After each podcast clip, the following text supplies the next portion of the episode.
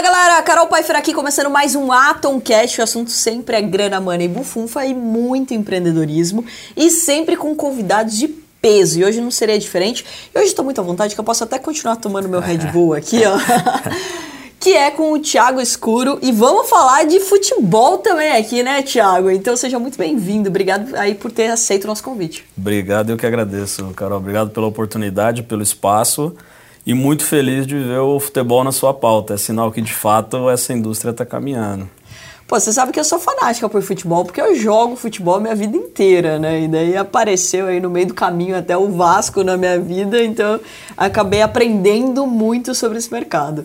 Mas vamos falar principalmente da sua carreira empreendedora. Conta um pouco como que começou a tua jornada, né? Porque muitas vezes as pessoas veem o empreendedor só aquele cara que monta o CNPJ. E eu bato muito na tecla aqui que empreendedorismo é uma atitude, né? E você claramente pela história, um pouquinho que eu li aqui que você vai contar mais pra gente, você tem essa atitude empreendedora. Não, sempre acreditei muito nisso, Carol. É uma das coisas que a gente explora bastante no dia a dia com o Red Bull Bragantino, né? Que as, que as pessoas, independente da função, do nível hierárquico, que tem essa postura de empreendedorismo, de propor projetos, de propor ações, de enxergar as coisas mais lá na frente. Então, Empreendedorismo não está atrelado só a quem abre um negócio, mas quem administra outros negócios com essa cabeça também, né?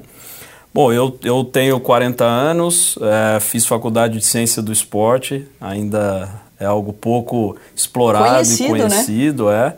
São poucos, poucas universidades que têm esse estudou? programa. Em Londrina, na Universidade Londrina. Estadual de Londrina.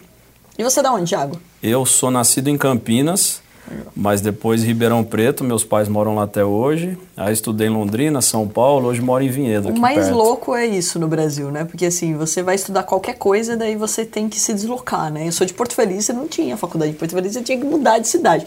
Não é, é o seu caso, né? Porque você é de Campinas. Eu fui estudar em Campinas. Então, mas daí você quer estudar determinado curso, você tem que mudar de cidade, né? É, Até uma provocação boa pro, pro jovem, né? Porque daí você tem que Sem dúvida, faz diferença, né? É. Você ter que sair cedo para morar sozinho, para enfim, acho que isso ajuda muito a moldar o caráter, a personalidade nossa, isso é bacana. Então, assim, aí fiz ciência do esporte já querendo trabalhar com a área administrativa, até por isso que eu optei por ciência do esporte. Legal. Que é um curso de bacharel mais voltado a esporte de alto rendimento. E tinha uma, uma das vertentes era você se especializar na área de gestão aplicada ao esporte. Uhum. Então, desse curso saem treinadores, preparador físico, profissionais da área técnica, mas também saíram profissionais que foram para esse lado da gestão. Sempre foi o meu desejo, minha ambição. Meu pai é administrador, então eu cresci numa casa que isso era muito frequente, muito presente. Né? Meu pai trabalhou no mundo corporativo muitos anos. E eu tinha essa vontade, mas voltado para o esporte. Óbvio que o futebol é um sonho e estava muito distante, né? Porque o futebol é um ambiente muito politizado, muito fechado ainda hoje, imagina 20 anos atrás. E aí, depois de formado, eu fui para a área de marketing esportivo, na verdade, que era um mercado muito mais organizado, estruturado do que o futebol naquela época. Várias agências de marketing esportivo em São Paulo com projetos consistentes, com uma uhum. gestão bacana. E é dessa maneira que eu ingresso no mercado trabalhando na Brunor Coco, uma empresa que não existe mais. É, as agências de marketing esportivo elas tinham essa característica de pequenos negócios que geriam projetos em várias áreas, né? E a Brunor Coco tinha projetos em vôlei, automobilismo, em várias modalidades, e eu fui contratado para dirigir o um projeto de futebol que recrutaria os jovens talentos para iniciar o Pão de Açúcar Esporte Clube. Uau! Que foi uma iniciativa do Dr. Abílio Diniz. Uhum trabalhar para devolver para a sociedade através do futebol, assim como você, ele é um apaixonado pelo futebol, uhum. São Paulino declarado. É, e ele tinha que ter um defeito. e ele tinha esse desejo de usar o futebol como uma ferramenta social. É assim uhum. que nasce o Pão de Açúcar Esporte Clube e é assim que eu ingresso nesse mercado. E aí foram 10 anos no mesmo clube, que uhum. no futebol é muito raro, né? Então eu entrei com 21 anos, supervisor de categoria de base e saí dali preparado para ser gerente, diretor dentro de estruturas uh, voltadas para o futebol, mas com uma visão e com uma formação muito corporativa. Que bacana. E aí surge a Red Bull primeiro, depois eu me aventuro no Cruzeiro, aí foi um conflito muito grande, né, de ter essa formação corporativa, essa gestão empresarial aplicada para o futebol e para um clube associativo com outra cultura, com outro histórico, com outro direcionamento. E aí Como que foi esse desafio? Difícil, Carol, difícil porque, assim, é, planejamento estratégico, uma visão de médio prazo, estabelecer metas, projetos, critérios em todas as áreas. Os desafios mais básicos possíveis é, você encontrava dentro daquele cruzeiro que eu vivi, né? Então, Isso uma- a gente tá falando que ano, Thiago? 2015 2015. nem estamos muito longe, mas era uma gestão é, é, totalmente presidencialista. O presidente mandava, decidia em todos os âmbitos, muito pouco, muito pouca estrutura, organização, gestão de fato. E aí foi um conflito para tentar implementar, muita resistência, em muitos momentos é isso, assim, é, você começa a apresentar uma visão de controle orçamentário, de visão de médio e longo prazo, De gestão de fato, né? É, e os- Tira o, o emocional e vamos pro racional. Exato, em um ambiente tão árido que era o básico do básico, e ainda assim você é, tem dificuldade de implementar, Uhum. você começa a ser taxado de forma até pejorativa em muitos momentos. Então, ah, é o diretor de Excel, como se fosse um problema você controlar orçamento, você controlar investimento. Sim. E aí foi quando eu tomo a decisão de deixar o Cruzeiro para buscar outras alternativas. E aí surge a Red Bull me convidando para retornar, já numa perspectiva ah, que é o que a gente tem construído hoje, que foi para um caminho de, de fato, comprar um clube, implementar dentro de uma marca já tradicional como é o Bragantino, uma gestão ah, empresarial, corporativa, para a parte esportiva, para a parte técnica. E né? quando que você entra? Eu volto para a Red Bull em 2017, já com essa. com Com outra leitura. Isso, e apresentando para a Red Bull esse caminho. É, existem clubes e cidades e marcas que têm espaço para a gente desenvolver esse processo, porque a Red Bull tinha uma iniciativa anterior em Campinas, que era o Red Bull Brasil, que assim você criar um time do zero no Brasil, é, com a relação cultural que nós temos com o futebol, numa cidade como Campinas, onde já tinham duas marcas, tem duas marcas fortes, Ponte Preta e Guarani, foi um projeto que fracassou do ponto de vista institucional, assim, você não tinha torcida, não tinha interesse, não existia esse aspecto eh, que é tão relevante dentro desse ambiente, né? E aí a opção, aí foi um trabalho de um ano e meio de buscar mecanismo jurídico, diagnóstico de potenciais clubes, começar a estudar esse modelo, se aproximar dos clubes, até que a gente consegue aí no E escolher o Bragantino, então. isso. Que Foi uma bacana. das alternativas. E como que é também para uma marca, né, escolher um time? Porque a gente sabe que, assim, a gente está falando de um público gigantesco, que é os apaixonados por futebol no nosso país. Apaixonado por carro e futebol é 100%, né? Então, Sim. ou seja, e daí você fala assim, cara, e também, só que também é um ambiente onde tem muita competição. É quase como você escolher também um lado político, né? Então, ou seja, tem muita discussão. É, como é para uma marca, né, apoiar, né, entrar, falar assim, não, de, de fato eu tô nesse time, eu tô 100% comprado nesse time. Porque em geral as marcas até tentam, né, ser mais imparciais, né? Então apoia esse time, mas está em todas as outras e tudo mais. Então como que foi também esse processo para a Red Bull que você acompanhou muito bem? É porque a Red Bull tem no seu DNA o envolvimento com alto rendimento, né? Uhum. Em controlar isso de ponta a ponta. É uma empresa que acredita no esporte, é, investe em várias frentes e com essa característica única, assim, é um case único no mundo porque a Red Bull é proprietária das plataformas esportivas. Legal. Então, diferente de um patrocínio, a escuderia de Fórmula 1, ou equipe de hóquei no gelo, ou que seja corrida de avião, Red Bull Bragantino, ela é proprietária da plataforma e investe muito em performance. Então, a Red Bull entendeu muito cedo que o melhor marketing é o desempenho. Sim. Se nós formos um clube vencedor, consequentemente a marca vai ser projetada. Então, de- forma bem simplória, essa é a visão, esse é o direcionamento. E aí é entrar nos ambientes com uma visão de desafio mesmo, né? Como que uma bebida de produto energético, uma bebida energética, uma marca de bebida energética entra numa indústria automobilística, num ambiente automobilístico que é a Fórmula 1 e torna-se campeão mundial. Como aconteceu novamente aí no último fim de semana como que você faz isso no ambiente do futebol, né? Então o dono da Red Bull fala que em 100 anos a única diferença nossa para os clubes tradicionais é que eles vão ter 100 anos a mais do que a gente. O resto nós vamos estar igualado. Então é uma visão bacana. Muito bom. E como foi também agora, recente, você ganhou é um prêmio, né? um título, um reconhecimento de melhor CEO aí no, no futebol. É, como foi isso, né? Pela Confu, Confute, né? Isso, é. Ah, é, é, e agora, 2022? É óbvio, foi, foi agora esse ano, relativo principalmente ao trabalho do ano passado. Assim, uhum. é, é, óbvio que toda, toda premiação individual é bacana, é, é uhum. legal, é muito prazeroso ter o um nome indicado entre os finalistas e depois ser premiado.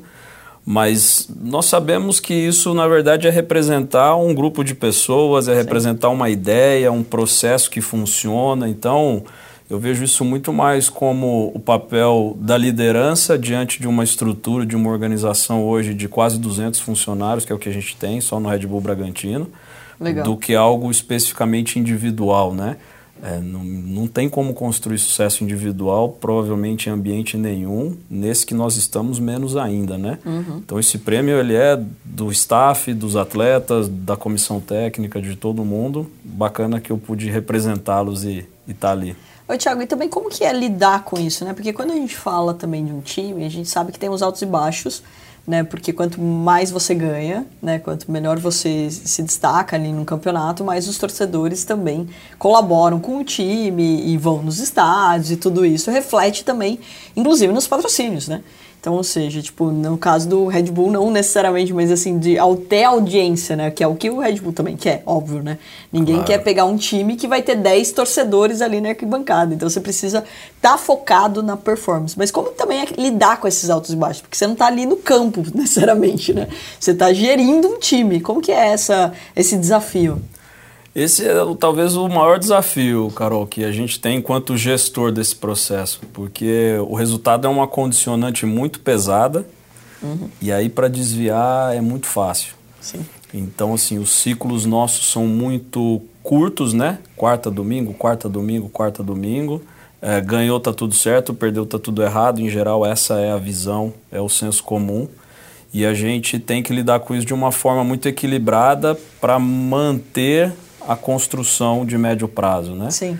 Então você não renunciar aos valores, às ideias, os conceitos que estão por trás da construção do clube, seja no que diz respeito à parte técnica ou administrativa, a relação com o torcedor. Então é, é a gente tem trabalhado para tornar o jogo muito mais um aspecto de entretenimento uhum. do que necessariamente eu só vou estar ganhando, né? Sim. Isso é muito nocivo para a indústria do, do esporte, principalmente do futebol. E que é difícil de gerenciar, é... afinal, né?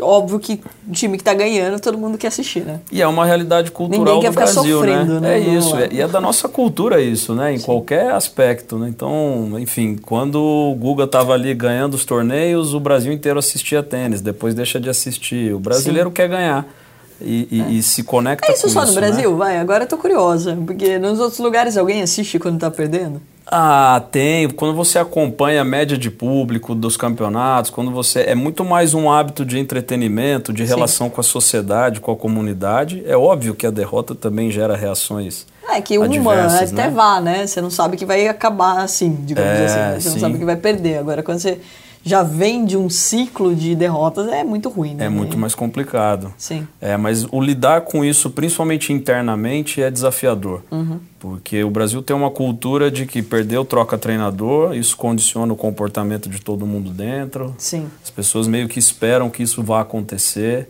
Que o técnico vá cair, né? É isso. E aí você entra num processo de é, é emocional muito difícil de ser gerenciado a gente tem conseguido lidar com esses altos e baixos de maneira mais equilibrada do que a média do futebol brasileiro, eu diria Sim. isso. E como que é essa diferença, Thiago, assim, vamos lá, entre né, a sua gestão ali, a sua participação no Cruzeiro, né, que a gente está falando num modelo mais tradicional, e daí quando você faz, você faz parte agora do Red Bull Bragantino, a gente está falando de um formato clube empresa, né? Quais são as principais diferenças na gestão, no, no dia a dia ali como empresa?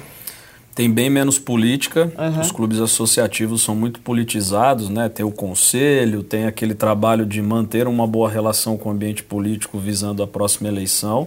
Sim. Um clube empresa isso não existe porque não tem esse componente. Isso toma muito tempo dentro das associações. E aí, os princípios básicos de gestão, de governança, de planejamento de médio e longo prazo, é, de construção uh, da plataforma como um todo, eles são muito mais bem estruturados, né? E em função das modificações, principalmente legislativas aí, o Brasil vai caminhar para uma mudança drástica uhum. nesse sentido e que eu tenho certeza que vai impactar para o torcedor, para a imprensa, que a partir do momento que cada vez mais a gente tenha grupos investidores controlando clubes de futebol, a gente vai passar a ter uma forma diferente de administrar esses clubes. E aí é uma relação mais de, de dentro para fora, os clubes vão começar a educar o mercado, na minha concepção. Uhum. Porque é, o plano é esse, a estratégia é essa, essa é a estruturação. O investidor vai seguir com essa disciplina por um prazo e um tempo muito maior do que nós estamos habituados. Então essa mudança já está aí em alguns casos, o Red Bull, Botafogo do Rio, agora o Vasco, o próprio Cruzeiro com o Ronaldo, uhum. e a tendência é que muitos outros venham daqui para frente, né? E esse formato, né, clube empresa, SAF, como que você vê ele, né? Então, assim, a gente está falando de uma situação de trazer um pouco mais de profissionalismo, né? Até venho é, falando em algumas entrevistas sobre isso quando até me pressionaram para ir para o Vasco, né? Quem, quem, não acompanha, eu sou palmeirense naturalmente, daí ah. acabei conhecendo o Vasco e me identificando bastante com o time e acabei é, entrando como patrocinador oficial do time feminino e, né, ajudando em alguns movimentos que estão lá, né? E a gente teve agora recente a SAF, né, no Vasco e, e só que cada vez mais esse profissionalismo também ajuda a reter talentos, a reter talentos no nosso país, né? Porque vamos lá, a gente está eh, vivendo uma situação onde o câmbio já desfavorece por aí, né? Sim. Você fala, cara, você quer ganhar 10 mil reais ou 10 mil euros já é um golpe baixo, né? Então já, já começa por aí. Sim. Criar uma carreira internacional e etc. E os clubes, eles estavam mal geridos, né? Tanto que né, a maioria ali com problemas financeiros, etc., com dificuldade. Então, como que você vê essa transição, né? Clube empresa, SAF, esse momento que o Brasil está passando no, no futebol? Senhor, você começa a ter mais clubes fazendo e cumprindo com o básico do ponto Sim. de vista de gestão, o que já vai tornar mais atrativo. Então, se antes você ia para determinado clube e convivia com atraso de salário, com falta de condições de trabalho, o agente do jogador também não recebia a remuneração acordada. Então, tudo isso tornava o clube é, pouco atrativo. Sim. Então, a primeira oportunidade que o atleta tinha de sair, ele faria, porque eu preciso, eu preciso sair daqui, tanto faz para onde eu vou. Era uhum. muito mais esse o sentimento do que qualquer outra situação. Quando a gente vem para esse ambiente do investidor mais corporativo, acho que a gente passa a ter uma estrutura organizacional mais equilibrada. Então, o plano vai ser cumprido, é, os compromissos vão ser honrados, é, você começa a entregar para o atleta uma projeção de crescimento estruturado que ele não tinha até então, porque no associativo ele fala assim: o ano que vem tem eleição, eu não sei o que vai acontecer, uhum. eu vou embora. Se eu tiver oportunidade, eu vou sair.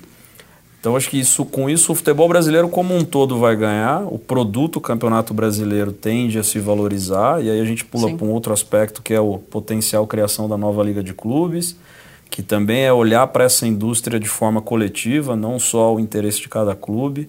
Então acho que são tantos movimentos olhando para o futebol como negócio que isso tende a ser muito potencializado em pouco tempo. Assim, é, fazendo as coisas da maneira que nós temos a oportunidade de fazer hoje, Carol, assim, o futebol brasileiro ele pode andar 50 anos em 5.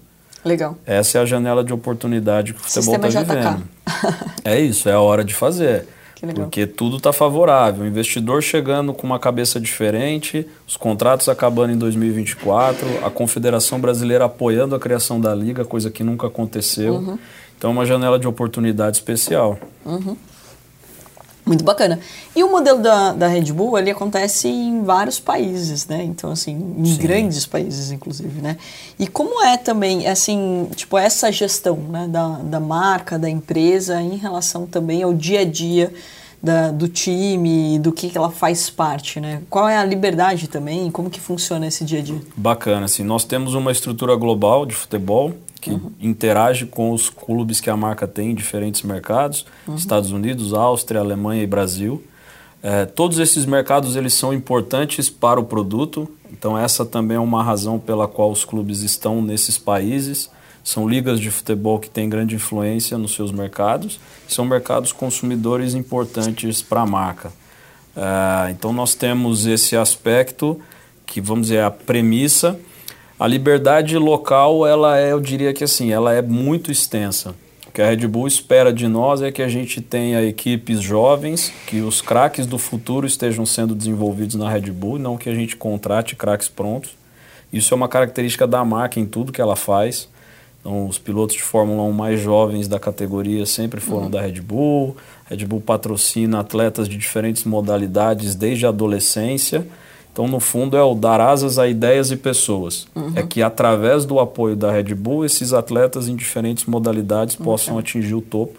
E o futebol replica isso. E aí existe uma característica de uma busca por um jogo agressivo, um uhum. jogo ofensivo, um jogo atrativo, uma equipe que esteja sempre buscando fazer gol. Então, tirando essas duas premissas, o restante são uh, decisões 100% locais. A gente adapta uhum. isso à cultura do futebol brasileiro, à nossa realidade. E no fundo tem muito potencial aqui para ir nessa direção, né? Então, o Brasil historicamente é um grande formador de atletas de futebol de altíssimo Sim. nível. É, e está na nossa característica esse jogo ofensivo, essa busca de um jogo alegre, de um jogo bonito. E a gente tem trabalhado nessa direção também. E tem, imagino, iniciativas voltadas para trazer mais jovens, né, esses talentos para o time, né? Porque Sim. afinal todo jogador que, né, que começa a mostrar um certo talento é, fica no radar de um grande time, né? Sim, nós temos ali, temos atletas desde os 8 anos de idade hoje oito dentro anos, da estrutura, é, são núcleos onde eles treinam duas vezes por semana. Competição começa com 11, sub-11, sub-13. Uhum. Nós estamos aí, talvez o, o maior projeto nosso nos próximos anos é a construção do novo centro de treinamento que está em andamento, que vai potencializar muito isso pela condição que nós vamos proporcionar para esses meninos. Então a gente tem estruturado o clube muito nessa direção para ser um dos principais formadores de atletas no nosso mercado. Hum. E paralelo a isso tem uma área de scouting, que é o recrutamento, né? onde a gente monitora não só o Brasil, mas os outros países da América do Sul também legal. Por isso que é relativamente frequente a gente fazer investimento em jovens equatorianos, como a gente tem hoje no elenco, venezuelanos, Uruguai, Argentina e por aí vai, né? Trazendo de outros lugares também. Isso. É. E conta pra gente um pouco, né, Tiago, assim, até um, um, uma questão ali meio polêmica, um pouco mais conturbada aqui. É, como que é, né, o seu trabalho aí frente a esse modelo né, de clube-empresa, ele ajuda, assim, a evitar o que aconteceu com outros times? Como, por acaso, aí o Figueirense, o Parma e etc. Como que essa, esse modelo de gestão, ele evita isso? Então, esse, esse é um ponto de fato, assim, na minha visão, controverso, porque ele não está atrelado ao modelo, né? Uhum. Ele está atrelado ao perfil do investidor. Perfeito. Então, assim, acho que o Brasil precisa se preparar para ver SAFs dando errado e isso uhum. não descredibilizar o modelo. Sim, então, não é a culpa da SAF. É isso, não é o modelo. Uhum. O modelo, ele, ele, a, o mecanismo legal criou a possibilidade do investidor ter segurança para investir no futebol brasileiro. Perfeito. Ponto. A partir daí depende de vários fatores. Essa relação entre o investidor e a associação é algo que eu acho que ainda vai precisar ter uma curva de aprendizado, porque nós Sim. não estamos habituados, né? Porque a associação não está acostumada a, a, dividir o poder. Assim. Exato. Assim. E ele tem lá 10, 20, 30%. Cada clube está estruturando um formato de governança. Então, Sim. certos níveis e de... o torcedor ainda é muito participativo né, na decisão, assim, pressionar e etc. É, né? e a pressão dá resultado, né, no futebol. Esse Eu é tenho um visto problemas. isso no Vasco. Vascaíno realmente é uma torcida apaixonada, cara. Fiquei de, assim, é. realmente de cara quando eu fui por exemplo, no estádio, né? E vamos lá, né? Ele na Série B e, pô, lotado e gritando e eufórico. Ah, é uma das mais, maiores né? marcas do futebol brasileiro, né? Em termos, Cara, é, é... é, de 15 a 20 milhões é um negócio absurdo, assim. Em termos de, de números, o futebol brasileiro é assustador para o investidor. Sim. Porque é isso, você fala de 15 a 20 milhões de torcedores do Vasco, é maior que a população da Áustria. Nossa, com certeza. Então, assim, isso é só a torcida pra de uma marca, de né? Porto Feliz, que tem 50 mil habitantes, você imagina, você fala de 15 a 20 milhões, e fala, cara, não sei nem quanto é isso, entendeu? É, e, e essas marcas entregam um potencial comercial enorme, ainda com muito certeza. pouco explorado, né? Uhum. Ainda muito pouco explorado. Uhum. Ô, Thiago, e aproveitando o gancho, né, porque a gente está falando de um assunto ainda, né, tipo, bem sensível no Brasil, SAF, a participação, a associação, o poder da marca, inclusive também no, no feminino, né, eu vi isso recente agora, esse movimento que é, assim, é maravilhoso de assistir primeiro, né, como mulher, então é um apoio à mulher no esporte, mas também a gente sabe que só para ter as marcas interessadas no time feminino também tem que ter audiência, né, Thiago? Porque não adianta, claro. você vai falar assim, cara, né, o, o, Red Bull, por exemplo, não ia gastar uma energia e grana é, estando num time que também não tivesse audiência ou tivesse foco em ter uma audiência, correto?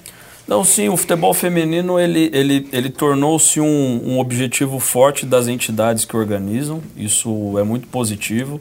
Então, FIFA, UEFA, Comebol, ah, isso obviamente transfere para as confederações locais, que no nosso caso é a CBF. Uhum. Já vem alguns anos incentivando muitos clubes a terem as equipes femininas. Então, o futebol feminino, até alguns anos atrás, era uma competição de equipes não participantes do masculino. Sim. Era uma competição de equipes especificamente voltadas ao feminino. E de uns anos para cá, todas as equipes começaram a trazer esses projetos de feminino para dentro das suas estruturas, porque obviamente você começa a aplicar um know-how que o masculino já tem dentro do feminino, então isso vem trazendo uma evolução Legal. muito grande. A exigência de base o Brasil nunca teve, então a formação das atletas tende a ser muito mais completa daqui para frente. Então a comparação é até injusta, Carol, porque imagine que um menino no masculino ele está dentro de um sistema organizado de formação desde os oito anos de idade. É isso aí. Então quando ele chega no profissional ele tem lá milhares de horas de treino, de informação, de Sim. educação tática, física, técnica, enquanto que o feminino era um ambiente totalmente caótico, né? Uhum. Então a tendência é que inclusive o Brasil melhore o seu nível competitivo, que a ponta é a seleção. Uhum e que esse mercado possa continuar crescendo. Acho que agora, na final do Brasileiro, o Corinthians levou o jogo para a Arena, recorde Cara, de público. Cara, lotado isso, recorde de público. É, né, então. transmissão então. ao vivo do jogo com canais de relevância. Então, acho que isso está caminhando e o desejo nosso é criar um mercado para isso. Você colocou Sim. muito bem, assim, o, o futebol feminino ele precisa gerar interesse para ele poder gerar receita e sustentar o investimento que hoje é feito nele. Acho que esse é o grande desafio, né? E agora, para ir gente caminhando para o final, até uma pergunta polêmica também. Você acha que times que não estão aderindo a esse modelo de SAF, né, é, de sociedade anônima, eles têm chance competitiva a longo prazo? Eles vão precisar fazer mais esforço para se tornarem competitivos? Porque quanto mais profissional, mais difícil, não é mesmo? Carol, eu tenho convicção de que, tirando as grandes marcas, porque as grandes marcas geram muito recurso. Uhum. Você pega hoje, você tem o Flamengo faturando mais de um bilhão de reais por ano. O Corinthians uh, já tem uma previsão aí de beirar os 800 milhões nesse exercício. Uhum. Então essas grandes marcas, por várias razões, elas vão continuar competitivas, na minha visão, porque uhum. elas estão se distanciando muito financeiramente dos demais. Meu Palmeiras está muito bem, obrigado. Também, muito bem Tia Leila fazendo um bom trabalho ali. Exato. Polêmico também, se Tia Leila está fazendo um bom trabalho. Agora, as equipes de médio porte pequeno, eu tenho convicção de que elas, se elas não migrarem para um modelo melhor estruturado corporativo, elas têm prazo de validade. Sim. Elas vão competir bem por um certo período, por alguma razão pontual, mas isso não vai se sustentar num horizonte mais amplo. E é, é interessante de falar, né, Tiago, porque assim, quando eu fui abordada ali no, no meu Instagram pelos vascaínos, né, em uma hora tinha mais de 10 mil vascaínos no meu Instagram. Você, daí... você percebeu, é uma vítima do engajamento do, do torcedor, engajamento, né? assim. E daí, óbvio, né, eu falei assim, cara, não dá para ignorar um movimento desse. Sim. Liguei pro Casimiro na mesma hora, porque eu tinha é, é, aberto uma caixinha de pergunta, né? E daí eu falei assim, olha, é, manda bala tal. E daí mandaram, compra o Vasco. Eu falei, o que que estão falando do Vasco? E marquei o Casimiro. Aí ele repostou só. Pronto, um monte de vascaíno entrou em contato comigo, não sei o quê. Daí eu é, não tinha como ignorar isso, liguei para ele ali 10 e meia da noite. Falei, Casimiro, o que está acontecendo com o meu Instagram? Ele falou, não, é porque o Vasco não está bem e tal, assim, financeiramente, a galera quer uma ajuda, e pá, pá, pá, você é uma Shark, quem sabe você pode ajudar. Falei, tá, amanhã eu vou dar uma olhada nisso, porque também. Mas deixei muito claro, eu sou palmeirense, mas vou olhar o que está acontecendo com Vasco. e daí eu fiz o meu dever de casa, né? Conversei ali com o Vitor Roma, é, ele era o VP de marketing ali do, do, do, Vasco, conversei com algumas pessoas envolvidas no futebol, mas não conhecia muito ainda desse modelo. E daí fui entender qual era a situação do Vasco. A primeira coisa que eu fiz foi duas. Primeiro, entender qual era o tamanho da dívida, né? Ou seja, qual é o tamanho do rombo, como qualquer empresa, e qual o tamanho do potencial. E daí eu fiz uma pesquisa de mercado. Cara, em 12 horas eu tive 66 mil respostas para entender o tipo de consumo do Vascaíno. Porque eu queria entender, peraí, se o Vascaíno tá tão apaixonado pelo time, ele consome aonde? Qual a padaria? Qual a farmácia? Qual o plano de saúde? Porque daí, se você tem dois, a lógica é essa. Sim. Ele tem o A e o B. O A dá dinheiro pro Vasco e o B não dá, é, é óbvio que o Vascaíno vai no A, né? Então eu falei, cara, tem dinheiro na mesa. Que cada vez mais eu acho que é esse olhar de uma gestão profissional, que é a mesma coisa que você faz numa empresa, você vai fazer num time. Exato. Né? Porque se também não tem recurso, né, Tiago, você não faz milagre, né? Você não vai colocar o Não, melhor não jogador do Bragantino pra. Tipo, se o, o, o clube não colocar um budget pra você contratar gente boa, né? É, e com uma vantagem única quando você compara com o mundo corporativo, que é ele não vai abandonar o seu produto. É isso aí. Por pior que ele esteja. Então, o potencial, por isso que eu falo assim, o, o volume de torcedores dos clubes brasileiros, ele está muito longe de se traduzir em negócio para os clubes. Sim. Então, você fala assim, ah, o, o Vasco tem 15 milhões de torcedores. O Vasco não deve ter 50 mil sócios torcedores cadastrados. Olha como a conversão é baixa. Quantas camisetas por ano o Vasco vende? O quanto. Então, esse volume, de forma mais bem administrada, melhor estruturado, se comunicando melhor, se relacionando melhor, você converte isso em negócio num potencial enorme. Então, Com certeza. tanto é que eh, 10 anos atrás ficou uma coisa, ah, os clubes vão internacionalizar a marca. Era uma coisa que não tem o menor sentido ainda. Primeiro nós vamos falar melhor com o mercado doméstico. A hora Claro. que a gente tiver melhor organizado, vale a pena olhar para fora, né? E vamos considerar, né? O time pro brasileiro é uma família. Né? Então, ou seja, eu, eu- a, a gente viu esse movimento também na Deixa Ela Treinar, a minha sócia, né? A gente criou toda essa linha de produtos do Vasco. E, cara, a gente foi para outros esportes. Por exemplo, você tem como usar uma roupa de beach tênis com a identidade do Vasco. E quem gosta, quer, né? Tipo, então, ou seja, você não vai usar a, a camiseta do teu time só naquele momento que você vai no estádio. Então, tem vários produtos. E, de fato, se torna uma família. É, nós, nós, nós, nós estamos indo nessa direção. Eu posso dizer que assim, o, o desempenho comercial ele é melhor do que o da linha de jogo. Sim. porque você abrange mais pessoas, o custo é menor, as camisetas oficiais elas são caras, né? Uhum. Sim. Ainda para o público nosso. Então, é- que é o que a gente chama da linha unbranded, que é uma linha voltada para várias outras atividades, para ir na academia, jogar Sim. beach tênis, para o lazer. Para uma corrida. Exato. etc. Com Que legal. vários itens, vira mais um lifestyle do que necessariamente a camiseta de jogo, que ela restringe o uso dela, né? É em algumas ocasiões que você consegue interagir com isso. Show de bola. E, Thiago, pra gente finalizar de verdade aqui, o Thiago imaginava que ia ser um CEO de um grande time, com uma grande marca e etc., quando começou a estudar tudo isso? Eu, eu, eu, eu acho que sim. Eu, eu, eu tinha, tinha Colocou não tenho essa objetivo? ambição. Eu acho que não ser o CEO. Eu acho que isso é muito mais consequência. Sim, eu, eu tenho o desejo de que as minhas decisões possam influenciar muito esse negócio. Uhum. Então, acho que nesse sentido, ocupar a cadeira que eu ocupo hoje, o, o cargo é meramente uma nomenclatura na minha Sim. concepção. Eu estou muito mais focado em como que eu posso utilizar essa posição para construir referências positivas, para tornar o Red Bull Bragantino uma referência em vários âmbitos e usar isso também para influenciar o mercado, o comportamento das pessoas, dos outros clubes. Então é isso, é muito contente com o momento que a gente está vivendo do futebol brasileiro e obviamente poder estar sentado nessas cadeiras discutindo liga, lei da SAF, novos investidores entrando é um privilégio para mim.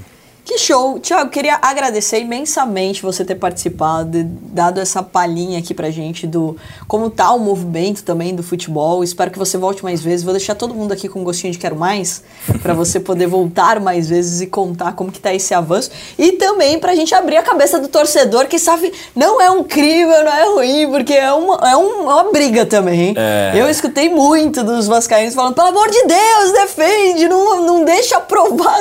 Não que eu tivesse esse poder, né? Mas é muito engraçado a gente falar isso, porque eu acho que essa visão profissional ela precisa também que o torcedor entenda isso para que o time consiga trabalhar, né? E que a associação acabe não atrapalhando o trabalho também. Não adianta nada você ter uma sala de voz e você ficar ali blindando é, o trabalho. Né? A associação é um modelo de 100 anos atrás, não serve mais para a exigência do negócio hoje. Legal. Então a SAF é sim uma modernização jurídica, como nós Perfeito. estávamos falando, algumas vão dar certo, outras não mas é um caminho que precisa ser explorado. Uma bela história, escolha bem seu sócio, né? Exatamente. Aquele famoso smart money, né, Tiago? Porque se você escolhe bem seu sócio, as coisas fluem, né? Funcionam melhor. Não ia adiantar nada se não tivessem escolhido, por exemplo, um ótimo CEO, que foi premiado, inclusive, em 2022. Mais uma vez, parabéns pelo prêmio. Obrigado, cara. Obrigado pelo espaço, Se a gente precisar de ajuda no Palmeiras ou no Vasco, eu grito para você também. dá, dá uma consultoria lá pra gente também. Show de bola. Obrigado, então, mais uma vez, Thiago. Você que acompanhou a gente até aqui, compartilha com o maior número de pessoas e não esquece de deixar aí nos comentários se você gostou, qual é o time que você torce? Vamos causar polêmica aqui nesse vídeo aqui também. E é claro, qual é o meu próximo convidado, que aqui vocês escolhem quem a gente vai falar sobre grana, money, bufunfa e muito empreendedorismo. Um beijo para vocês e até o próximo Atom Cash.